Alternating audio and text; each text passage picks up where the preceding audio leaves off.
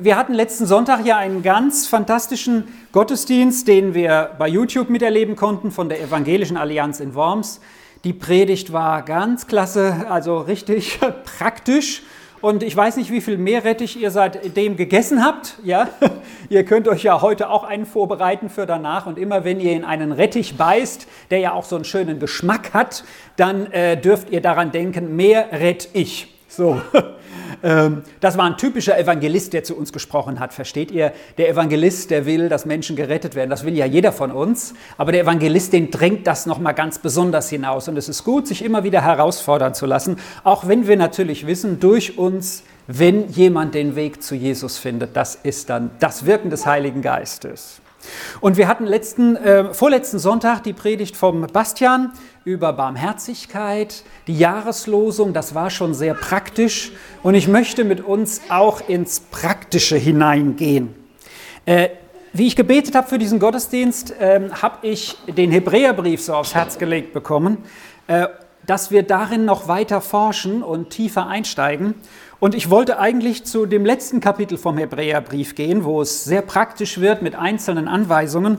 Aber äh, ich habe empfunden, nee, wir setzen noch ein Kapitel vorher ein, in Kapitel 12.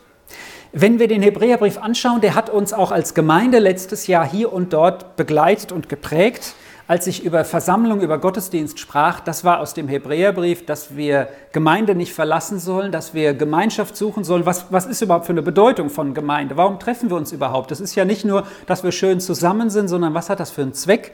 Die Predigt ist auch bei YouTube online und gestern habe ich einen bissigen Kommentar dazu beantworten dürfen äh, oder habe ihn beantwortet. Den könnt ihr natürlich euch auch gerne äh, anschauen. So, das heißt, wir werden wahrgenommen bei YouTube. Dann ähm, haben wir letztes Jahr mal die Ruhe uns angeschaut. Letztes Jahr wir, die Ruhe, der Frieden, in den wir reinkommen sollen als Christen. Äh, der Frieden, der im Hebräerbrief auch im vierten Kapitel sehr tiefgehend beschrieben wird. So, und das Ganze ähm, möchte ich jetzt fortsetzen, indem wir äh, noch, in, noch mehr in die Praxis oder auch in die Lebens... Äh, äh, unser Leben hineingehen mit dem zwölften Kapitel. Und äh, ich möchte uns herausfordern, daraus jetzt einmal 13 Verse zu lesen. Ich beginne im Hebräerbrief in Kapitel 12 in Vers 1 und ähm, das, ist ein, äh, das sind ein paar starke Verse. Ich gehe mal davon aus, die wir vielleicht gar nicht unbedingt gerne hören wollen. Sie sind aber so realistisch und treffen ins Leben hinein, dass wir sie hören müssen. Wenigstens jetzt einmal im Jahr. Und ich lese, darum wollen denn auch wir, die wir von einer solchen Wolke von Zeugen umgeben sind, alle Last ablegen und die Sünde, die uns so leicht umgarnt. Wir wollen mit Ausdauer laufen in dem Wettlauf, der noch vor uns liegt, und hinschauen auf den, der unserem Glauben vorangeht und ihn vollendet, auf Jesus, der im Blick auf die vor ihm liegende Freude das Kreuz erduldet, die Schande gering geachtet und sich zur Rechten des Thrones Gottes gesetzt hat. Denkt doch an den, der von Seiten der Sünder solchen Widerspruch erduldet hat, damit ihr nicht müde und mutlos werdet. Soweit ganz bekannte Verse. Es geht weiter. Noch habt ihr nicht bis aufs Blut widerstanden im Kampf gegen die Sünde. Und ihr habt den Zuspruch vergessen, der euch als Söhne anredet, mein Sohn, achte nicht gering die Erziehung des Herrn und verliere den Mut nicht, wenn du von ihm gestraft wirst. Denn wen der Herr liebt, den züchtigt er und erschlägt jeden Sohn, den er annimmt. Was ihr erduldet, dient eurer Erziehung. Wie mit Söhnen geht Gott mit euch um. Denn wo ist ein Sohn, der seinen Vater nicht züchtigt? Wenn ihr aber ohne Erziehung seid, sie ist doch allen zuteil geworden, dann seid ihr uneheliche, nicht legitime Söhne und Töchter. Ferner, wir hatten unsere leiblichen Väter als Erzieher und brachten ihnen Respekt entgegen. Werden wir uns da nicht erst recht dem Vater der Geister unterordnen und so das Leben haben? Denn jene haben uns eine kurze Zeit nach ihrem Gutdünken gezüchtigt, er aber tut es zu unserem Besten, damit wir Anteil bekommen an seiner Heiligkeit.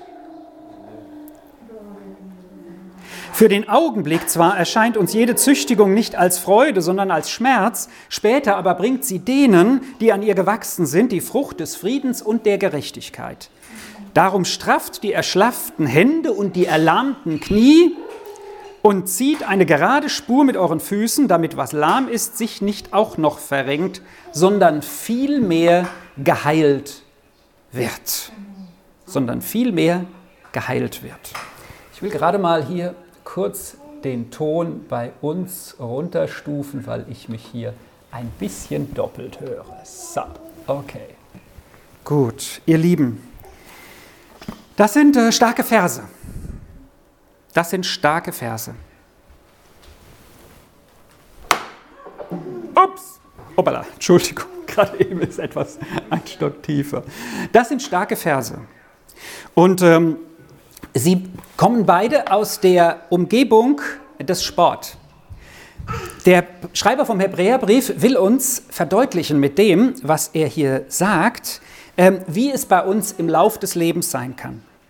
Und die Verse sind so ermutigend für mich, weil ich einmal sehe, wie wir im Lauf sind.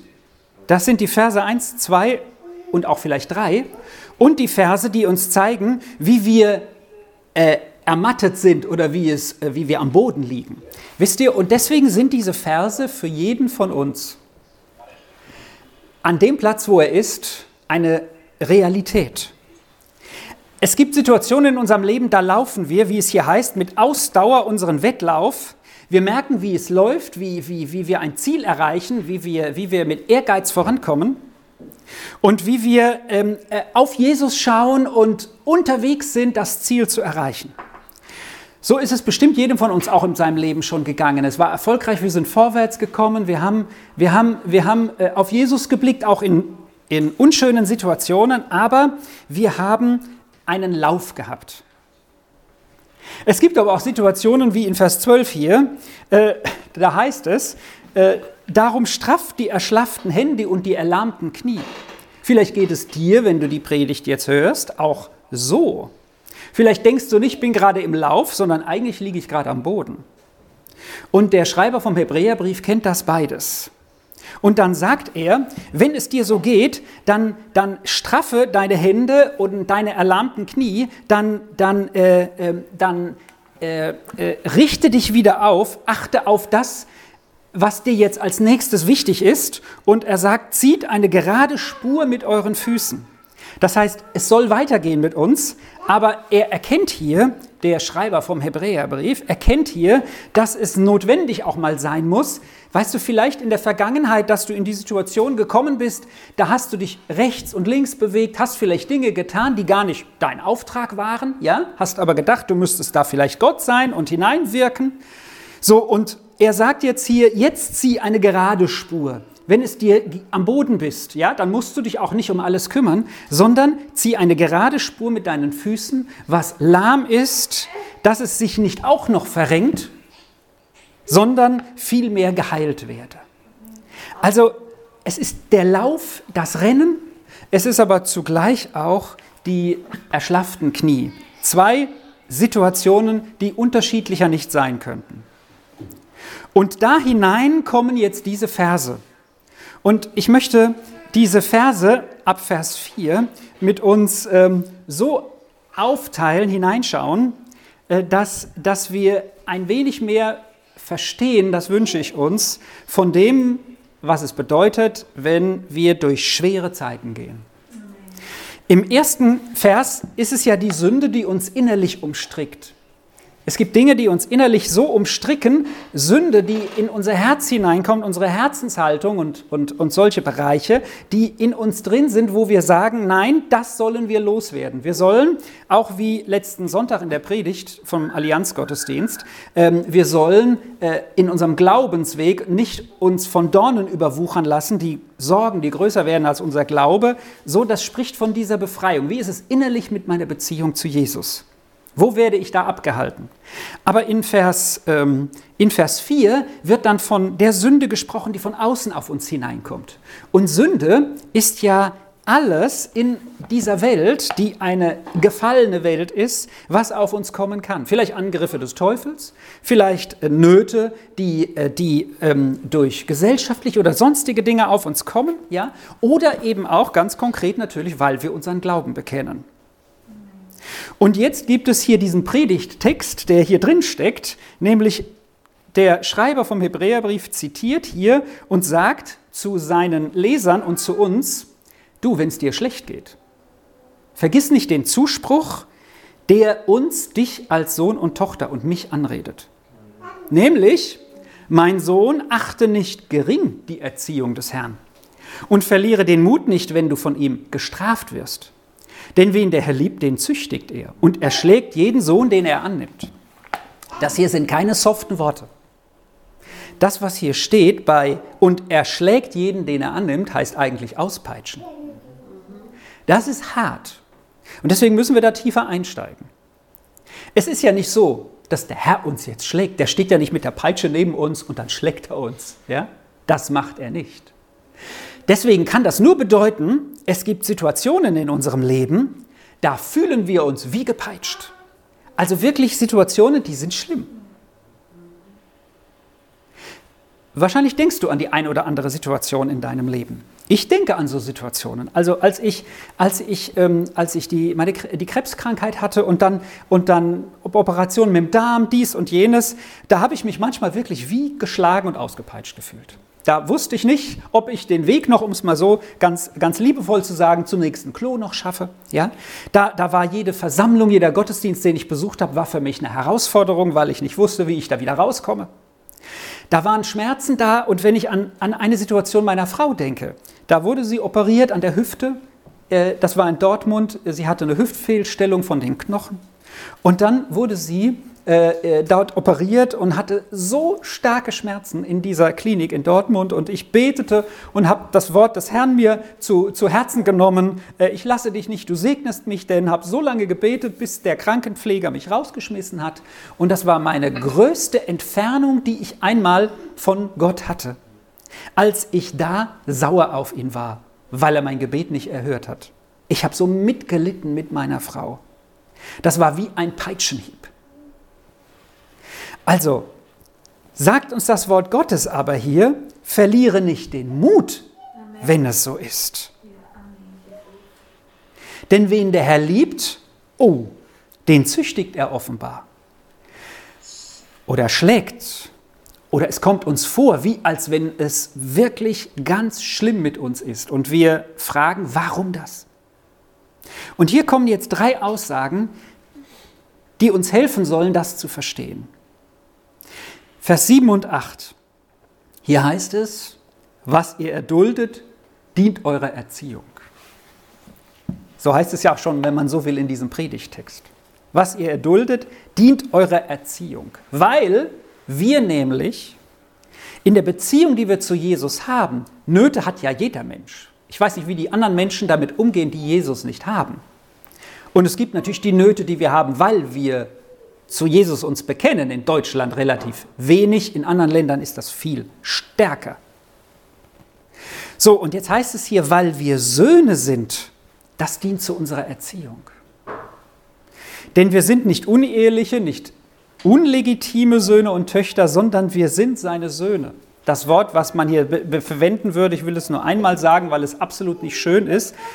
Bastard könnte man hier sagen, ja. Aber es bedeutet äh, eigentlich nicht zu jemandem zu gehören, der aber für einen zuständig ist und der einen aber eigentlich gar nicht wirklich liebt. Dem eigentlich egal ist, was wir mit uns tun.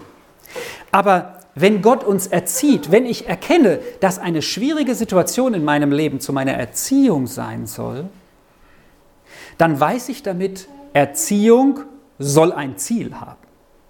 Gott hat ein Ziel mit dem, was mir da widerfährt. Mindestens so wie bei Josef, wo es heißt, äh, die Menschen haben es böse gemeint, Gott hat es aber gut gemacht. Und meint ihr, Josef war im Gefängnis happy clappy? Ja? Hat es dem gefallen dort? Ja? Äh, als, er, als er dort hineingeschickt wurde, was war, als er in den Brunnen geworfen wurde von seinen Brüdern? Der war ja natürlich auch ein bisschen dumm, hat die Klappe zu weit aufgemacht, aber das hätte ja nicht sein gemusst. Also es war wirklich schlimm mit ihm. Und was ist am Ende dabei herausgekommen? Jesus hat ein Ziel mit unserem Leben und mit dem, was unsere Erziehung bedeutet. Und das gefällt uns in dem Moment nicht gut, aber es hat ein Ziel. Ich habe in diesen Tagen eine Geschichte erlebt von der sogenannten Tigermama vom Wannsee in Kurdistan oder im kurdischen Teil der Türkei. Da stand drin, Mutter bringt sechs Kinder zur Welt, äh, mit ihrem Mann natürlich zusammen in so einem kleinen Dorf, ja, ganz ländlich.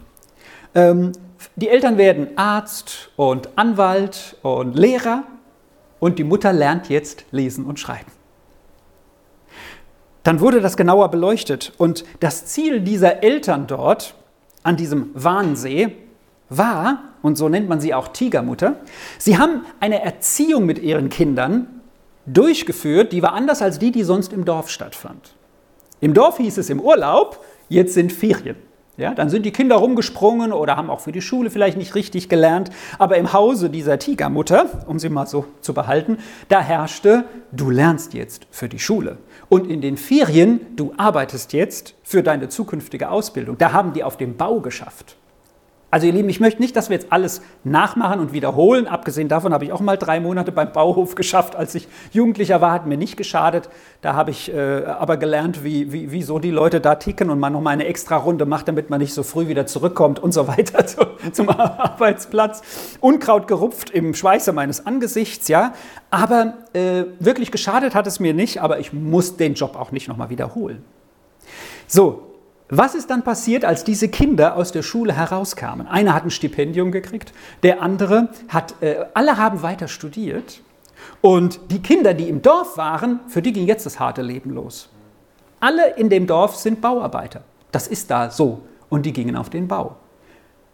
Das andere, was sie vorgearbeitet hatten für eine kurze Zeit an Not, hat sich jetzt voll ausgezahlt. Und die Mutter, die ihre Kinder durchgebracht hat, kriegt jetzt von einer Enkeltochter Lesen und Schreiben beigebracht hat. Sie wollte dass ihre Kinder noch über das hinausgehen, was sie selber erlebt haben.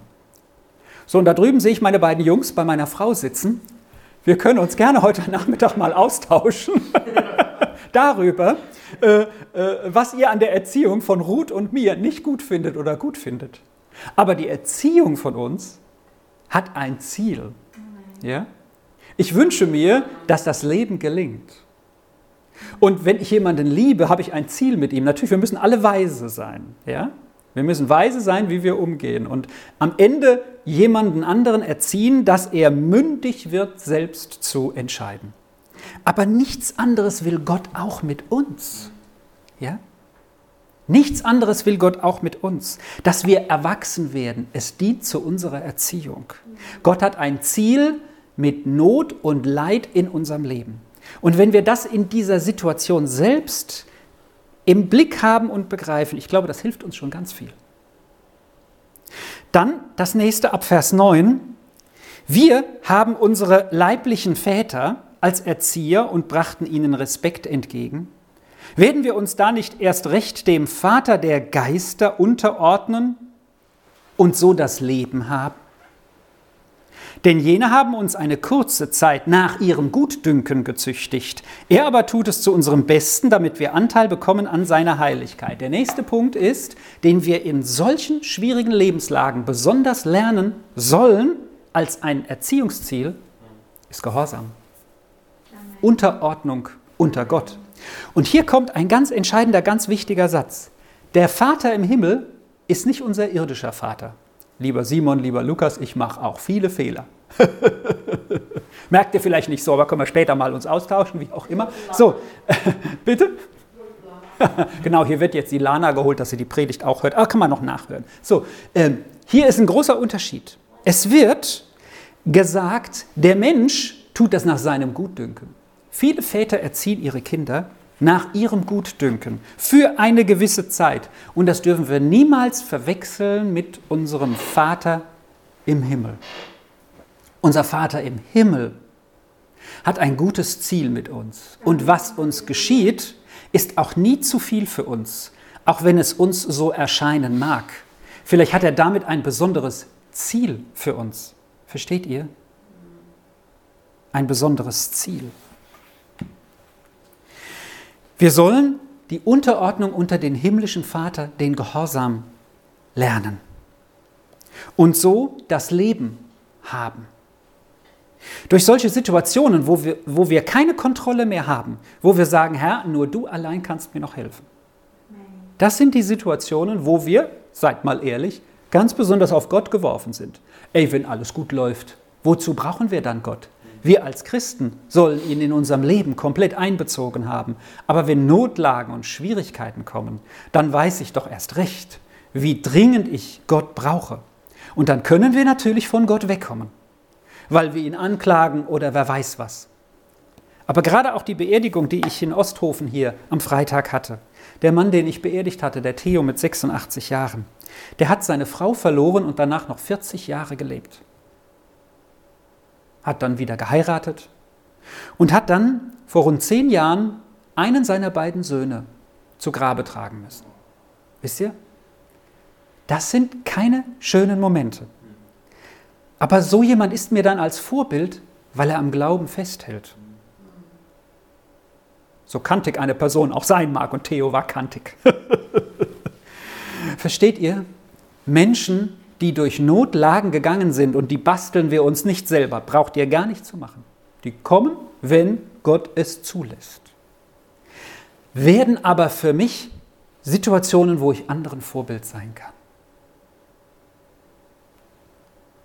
Da lerne ich, Gott als Herrn zu akzeptieren und anzurufen.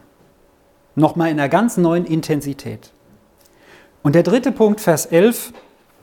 Für den Augenblick zwar erscheint uns jede Züchtigung oder jede Erziehung nicht als Freude, sondern als Schmerz. Später aber bringt sie denen, die an ihnen gewachsen sind, an ihr gewachsen sind, die Frucht des Friedens und der Gerechtigkeit. Wir kommen wahrscheinlich nicht so in Frieden und Gerechtigkeit rein, wenn wir solche Situationen nicht auch erleben.